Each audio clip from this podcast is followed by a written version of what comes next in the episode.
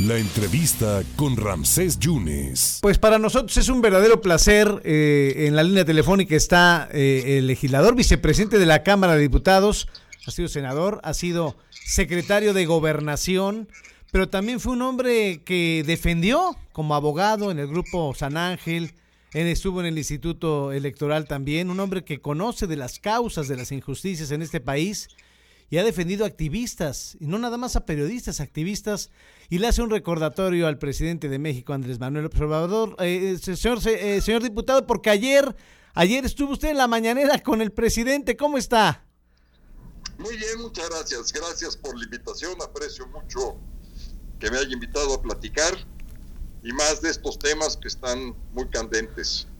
Sí, eh, usted levantó la mano, eh, diputado, para eh, defender a los periodistas agredidos, agredidos en esta administración y está usted contestándole al presidente Andrés Manuel Observador porque habla como que quiere usted llevar agua al molino, según el presidente. Pues, pues lo que yo quiero es defender las libertades, lo he hecho toda mi vida, llevo 30 años en el ejercicio de la actividad política, me ha tocado desde la construcción de los primeros pasos en este proceso de transición democrática, desde la construcción del antiguo IFE, hoy INE, pasando por el INAI, hoy IFAI, el Instituto de Transparencia, en fin, y muchas instituciones, y particularmente una de ellas pues es la libertad de expresión. Entonces, cuando yo veo y observo lo que está sucediendo con el presidente en las mañaneras, intentando amedrentar y exhibir a comunicadores, a periodistas que están haciendo su labor y están sacando información que obviamente pues eh, exhibe al gobierno en muchos sentidos, particularmente en la parte del combate a la corrupción. Eh, el gobierno se molesta y empieza, digamos, una tensión entre gobierno medios de comunicación, comunicadores y periodistas. Y en esa tensión pues se rompe y el presidente comete lo que a mí me parece un gravísimo error, exhibir a Carlos Loret en lo que son sus ingresos, ya amenazó que iba también a evidenciar sus propiedades. Él es una persona privada, contratada por una empresa privada no está sujeta al, escrutinio que estamos quienes estamos en el servicio público. Yo en mi calidad de diputado, por supuesto, tengo que presentar mis declaraciones patrimoniales, cualquier situación importante respecto a mis ingresos, tengo que informarla de inmediato y estoy sujeto a un escrutinio y una supervisión muy, muy especial. ¿Por qué? Porque a mí me paga el Estado mexicano y y además porque yo cumplo una función constitucional, que es ser diputado federal. Eh, y puedo alzar la voz, puedo hacer las denuncias, contribuir a, hacer leyes. En fin, tengo funciones muy concretas, entonces esas funciones sí tienen que estar salvaguardadas por plena transparencia, pero alguien que eh, es una persona privada, aunque desempeñe una función tan importante y tan fundamental para la democracia como es la de informar, pues lo que queremos es que esa información sea veraz, objetiva, oportuna, como debe ser, y no una información sesgada, obsequiosa con el gobierno, sumisa al gobierno, por ser gobierno, quien sea este, y por eso creo que debemos de defender la libertad de expresión para que los ciudadanos, ya en nuestra calidad de ciudadanos todos, mexicanas y mexicanos, podamos tener acceso a ese derecho que es fundamental en la democracia, que es el derecho a estar bien informados. Todo lo que se está jugando aquí no es algo menor.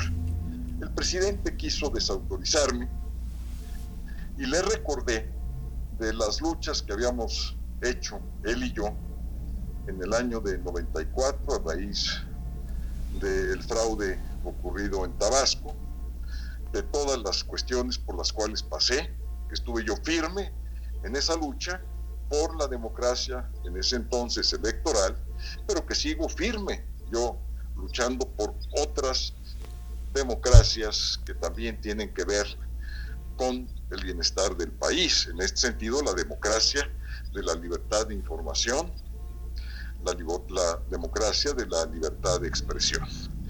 Este, y por eso eh, me permití responderle muy firme al presidente, eh, como debe ser, porque tengo toda la autoridad de más de 30 años de trabajar a favor de la democracia y de las libertades en el país y nadie, así sea el jefe del Estado mexicano, el presidente de la República, nadie, absolutamente nadie, me va a impedir llevarlo a cabo. Y si hay un periodista o comunicador que este gobierno lo esté hostigando, amenazando, exhibiendo información que debe estar reservada, con mucho gusto yo lo asesoro, porque además de ser diputado, pues soy abogado. Sí, sí, claro. Sé de esto. Y por supuesto que seré uno de muchos más, porque además ya me han dicho muchos de mis colegas, mujeres y hombres que están conmigo y que vamos a dar esta batalla.